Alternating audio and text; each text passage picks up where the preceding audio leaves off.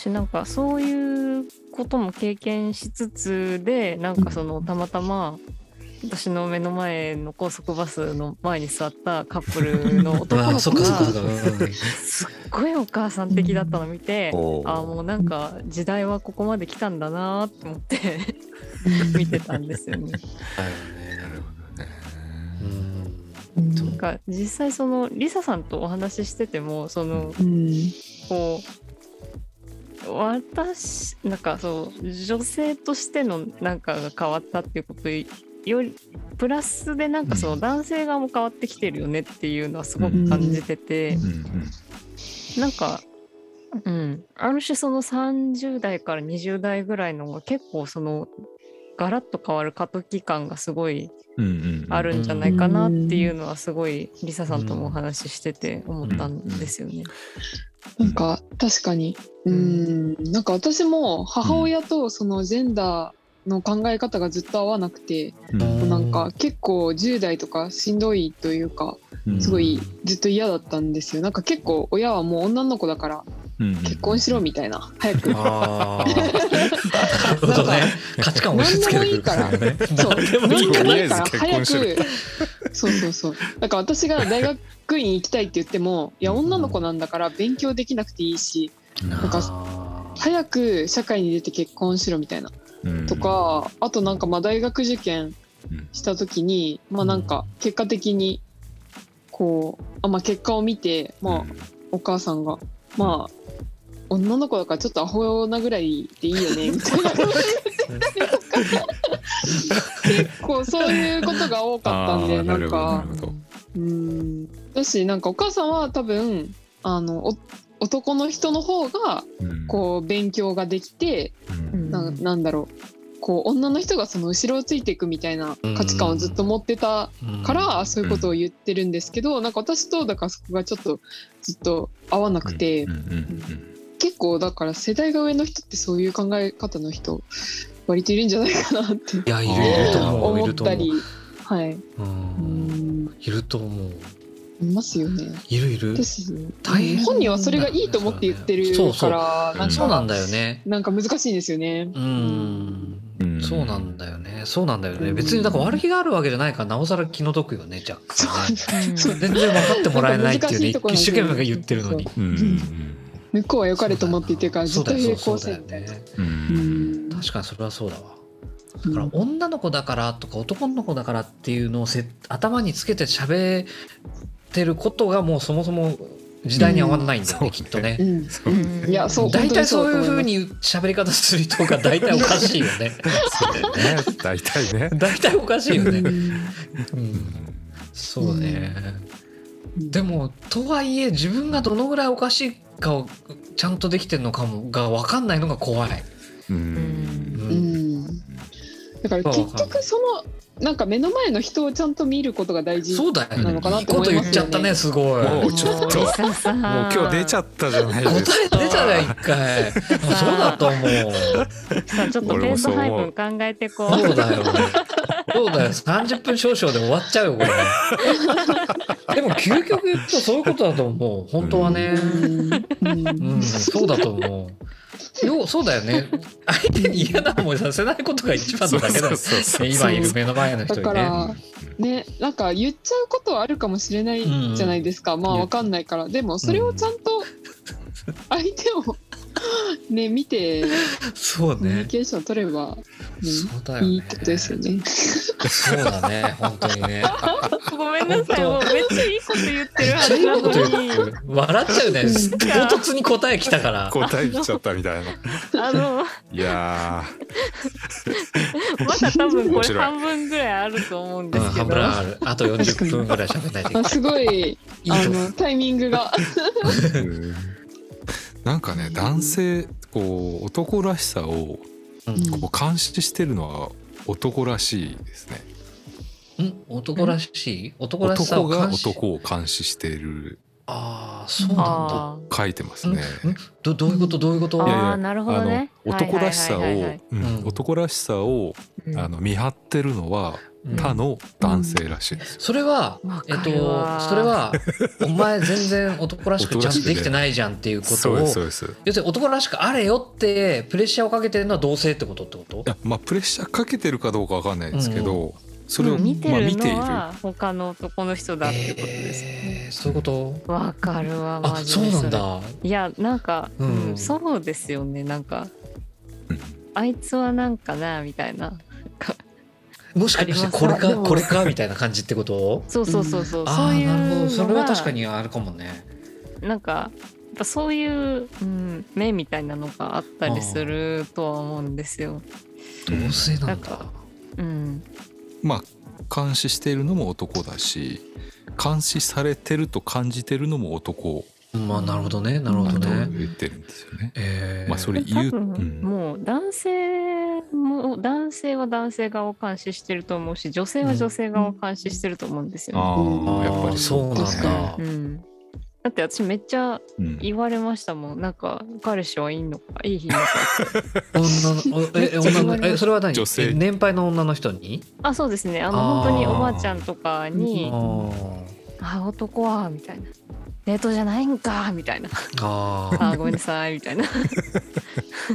それあれだよね。引っ越ししして住んでた時ってことだよね。そう田舎とか集落に住んでた時はやっぱりそのあのいつもドスッピンだから、うん。あの珍しくメイクして可愛い格好してたら「何デートか」って言ったら「あデートじゃないんですよ」って。言ったら「まあ早く見つけや」って言われて。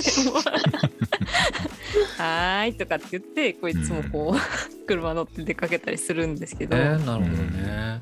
それがうんこう監視されてるといういやあるとまあうん。感じ感じるってことで、うん。まあそうですね。まあかんうんまあそう監ですね。視というかまあそう見見られ気に見られてる。気にされてるというか。う、ん。うん。うん、もう当時はなんかクレジットカードの付帯機能ぐらいにしか思ってなかったんですけど。ついてきちゃうみたいな。保険みたいな。保険みたいな。500円の保険みたいなね。みたいな。目みたいな、なるほどね。そうか。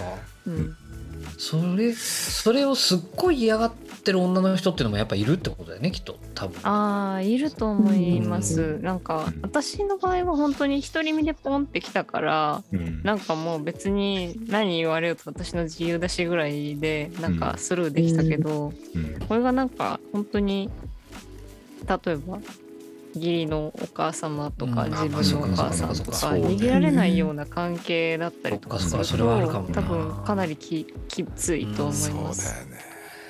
これそっか結構生きづらいな世の中って。うん。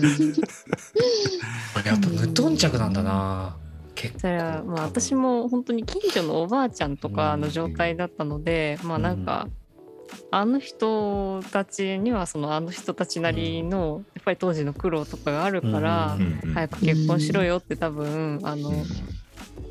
なんか多分すごい両親で言ってくれてるんだろうからなんかうん。そこをなんか変にやる時代遅れだのなんだって否定はできないよなって思ってたけど、まあ多分それはある程度距離感があるからそういうふうに思えただけで、うん本当に多分、うん逃げられない義義母とか実母とか、うん。そのレベルになってくると多分もうそんなこと言ってらんないんだろうなっていうのはまあなんかリサさんの話とか聞いててすごい思いました。うん。しあさっきのさっきの。さっきの。あー。ちょっとリアルだよね。ん。この間電車乗ってたら、うん。でちょっと話変わるんですけど、うんサラリーマンがすごいおじさんたちが愚痴を言っててどうやら女の女性のう。うん。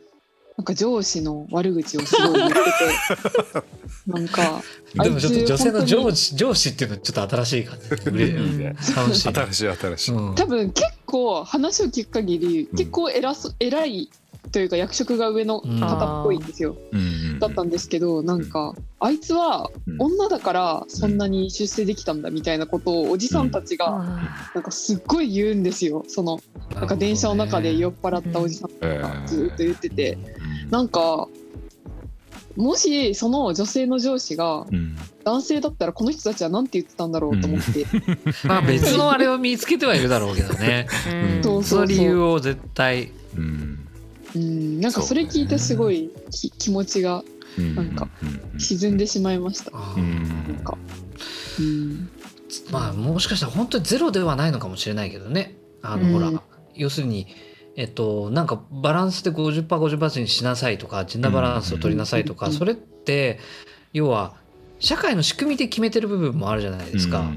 からそれにどんな意味があってどんなことがあって理解して導入してるのかなんかやらなきゃいけなくてやってるのかっていうところがちゃんと共有されてないっていうかうん。だからなんか100%そのおじさんたちがだけがダメなのか分からんけど、うん。要はその理解度が低いのか会社が単に仕組みとして本当にやっちゃってて適材適所じゃないって可能性もあるっていうのはあるとは思うけど、うん。でも仕組みで仕組みになってっちゃうことが本当にいいのかどうかもまた分かんないですよね。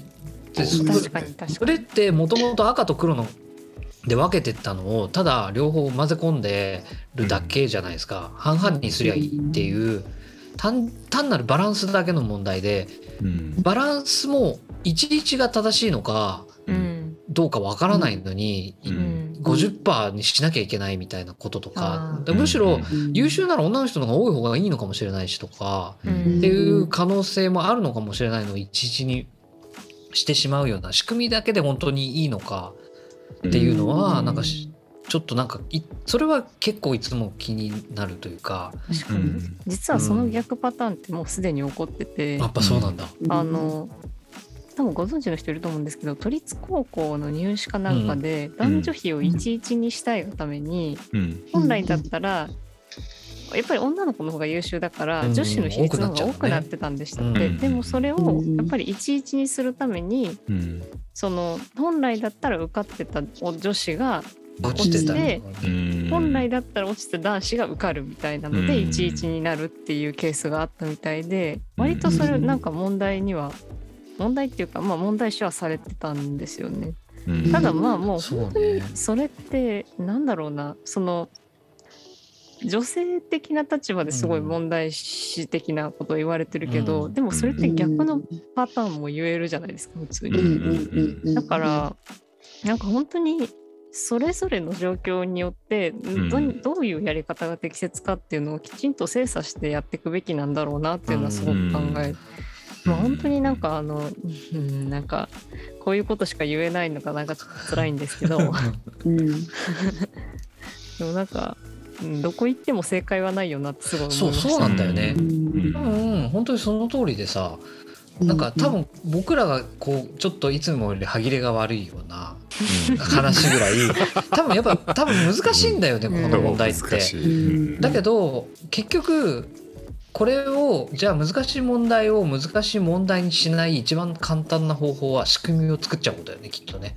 ルール作っちゃえばうん。その人の責任じゃないじゃない。だからかうん。自分の中に価値観の理解がなくてもうん。要は会社がそういう仕組みを導入してるから女の人はちゃんと出世できちゃいますとかうん。っていう仕組みだけ導入されちゃってるせいでうん。要するになんか本当はちゃんとなんでそうなのかってことまでがうん。をえっと要はリルールで決まるんじゃなくてうん。要するに自分たちも理解をしなきゃいけない話なのにうん。考えない人はが残るとやっぱり偉いことそれはそれはそこに圧力が生まれるに決まってるんだよね絶対ね。うん。それは大変だよね絶対ね。うん本当に理想形はそれこそさっき言ってたそのうん長嶋さん、長嶋入江さんが言ってた、そうあのお互いがお互いのことを何も考えなくてもいいそうそう状態にそするっていうのがでも本当に一番の理想形だと思うんう。ですだよねう。んうん。そう思う。なるうんほどうね。んうんなんか最近あの M1 今年の1年生の人たちと勉強会一緒にやってて、はい。であのあれ松井みどりさんの赤い本。うん。はい。アートが終わった後のアートはい。の本を読ん読んで、えっとまあ、要約するというかをうん。しながらっていうのをやってるのですね。で、はい。そこってあれ90年代80年代から90年代の話が中心で、でそれが2007年だか2005年だかぐらいに松井さんが書いてっていうことなんで大体中の動向は2000年に入る手前ぐらいまでの話うん。なんですね。うん。でやっぱり、えまあ、ジュディス・バトラーそれこそあの、うんジェンダートラブルとかアイデンティティの話とかやっぱすごい多くてそのジェンダーだけじゃなくそのまあ国籍の話とか、うん。まあ、基本アイデンティティですよねの話とかがすごいやっぱ取り上げられる時代があってってことを、なんか生きてたのにその時代高校生とか、なのに、やっぱ知らないんだよね。その社会のなんかあんまり気にしたこともないし知らないからうん。なんか自分たちよりもその上の世代の中でこういうことが起きててってこととかをすごいなんかあこういうことが起きてたんだってこととかをなんか今更にそう知るっていうこととうん。まあ要するにそういうことがあってうん。えっと要するにずっと押さえつけられてた人たちがまあある意味で戦える場所みたいなものにうん。まあ、ファッションとか音楽とかアートみたいなところがあってそそそこの社会だけが寛容ではい。いわゆる他の社会は全然不寛容だったからそうですその寛容な部分に入り込んでだからその中で強強さ見せながらうん自分たちの存在意義みたいなものを見せていってうんちょっとずつ領域を広げていって今みたいな社会を作ったんだってことのうん流れとかをやっぱり今更だって知るというかこととかをやっぱしてなるほどって思ったのとなんか、えっと、そうなって今度90年代をすごく知るわけじゃないですか本読んで、うんそしたらなんかこう2020年がうん2000その1990年代とうん。すごくつながるというかなんだろう、それはつながるっていうのはずっと地続きでつながってるんじゃなくてもう一回なんかこう2000年前後ぐらい2010年ぐらいぐらいがなんかこうポンと抜け落ちててね。今見直すべきなんか自分がやってるからそう思うだけなのかうん。すごい2020年代は2000うん。1990年代をすごく考えないと解決できないんだなってふうにすごく思えちゃうことが結構多くてというか。うん。なんか2000年代ぐらいになんか当たり前だったこと要するに1990年代ぐらいに一回変わってうん。そこからまたなんかいろんなことが当たり前になっちゃってうんで出来上がっちゃった2000年の当たり前頭ぐらいのこと俺らが要は大学生ぐらいだったことがあんまり通用しなくなってきてまた。うんうん。もう一回2020年になって1990年代ぐらいにうん。フェミニズムの人たちと要するにアイデンティティのこととかを考えてうん。アートの世界とかでやってきた人たちのこととかのことをなんかあの人たちが何をやって何のためにあんなことが起きてたんだっけみたいなこととかをなんかすごく考えないとうん2000年の延長でやるとわからないようなことがうん。うんうんなんかすごくももうなんか一巡して振り返ってきてるような気がすごいするっていうのが、確かにその説はあるな。うん。なんかそういう感覚はありますよね。そうなんかかなんか参照するべきは2010年代じゃなくうん。に1990年代に起きてたこと、だからそのままではなくあの時に考えてたさっきの要は女の人たちがうん。に対するその記号とか生きづらさだった問題があ2020年になると今度男の子になってるんだみたいなこととかが、うんうんうん。なんかうん要はすごい結局なんか2000年代は要は1960年代とか70年代ぐらいに女の人たちをその記号化してうん要するに難しくしてた問題と同じことが2000年ぐらいに今度は男の子たちに向かって起きててうん。っていうこととかになんか感あるんだなっていうのとかうん。をなんかすごく参照すべきは1990年代なのかっていうのとかをなんかすごく感じるなっていうのはありますね。だから俺結構吉田さんのあのマイポストマイクロポップみたいな話とかってうん。なんかうん要するに時代は今考えるべきなのはその通りなのかなっていう気がすごいするのよね。ううん。んうん、なんか要はまた結局いろいろ一回よしにしてうん。というか一回ようやくそれっぽい解決方法というかその人たちにも場所とかできたけどそうしたら今度違う人たちが生きづらくなっちゃったじゃない？みたいな。うん。今度はその人たちがずっとこうなんか押さえつけられてきちゃってその人たちがそろそろ解放されなきゃいけない時期になってるとかなのかっていうこととかをなんかすごく感じるなっていうのはうん。思うのとあとは、えっと、すごくメディア論者なので僕は、えっと、やっぱ60年代70年代ぐらいに多分マスメディアとかが出てきて、まあ、テレビとかラジオとかがやっぱ映画とか本とかがやっぱすごい出てきてうん。なんかこうちっちゃいコミュニティだったらうん。例えば村ですとかまあ嫌な思いはしてるだろうけどさっきの西本さんの話じゃないけど、男の人だから女の人だからみたいなことってうん。そのなんていうのかなそこのある村で住めてたら嫌な思いはしてるだろうけどいい思いもする部分があってなんか、えっとまあ許されてたわけではないだろうけどうん。バランス取れてたのかもしれないものがうん。結局個人が社会全体とうん触れ合わなきゃなんなくなってメディアと触れることになってうん。グローバル化したせいで。でなんかやっぱりおかしかったんだってこととかで表に出てきて戦う人たちが出てきてっていうのがあって、うん。女性の人とかが権利をちゃんと獲得してっていうのがあったのが今度はインターネットとかで そうっていうことかなって気はするんだよねなんか。僕。もね一つのまあ要因としては、うん。そのネットってことが大きいと思うんですよ、ね。あるよねきっとう。多分やっぱりネットってある程度その世界の中では、うん。まあ匿名性が持てて、うん。ジェンダーも必要ないわけじゃないですか。そういう世界がぐっと広がったことによって、なんか今までとらわれ現実の世界でとらわれていた、あの性の問題っていうのがうん。そこでもこう解きほぐされた、そっかあうん、生きやすい世界が現実世界よりもそのバーチャルの世界の方が生きやすくちゃって。演じる必要がパフォーマティブに生きる必要がないっていうことなのかもしれないよね。うん。うん。うんその時に現実が息苦しくむしろ感じちゃうはいに気づいちゃってはい声を上げなきゃいけなくなってきたりっていうことが、うん。うん、だからメディアの成熟にもしかするとうん。あれですよね。連動してるのかもしれ連ないですよね。動してるよう。な気がしますうね。メディアの成熟とはごめんなさい。要何ですか？は要はインターネットとかってポストインターネットとかでインターネットは特別なものじゃなくなっちゃったじゃないですか。はいはいはい要は2000年の頭ぐらいに要はインターネットが始まった時って要はある特定の人たちが使ってるだけだからううんん別にみんなが使ってる道具ではなかったわけじゃないですか。うんだけどそれがまああまりに普及しすぎて不変その偏在したせいで要はないと生活できないような状況になっちゃう。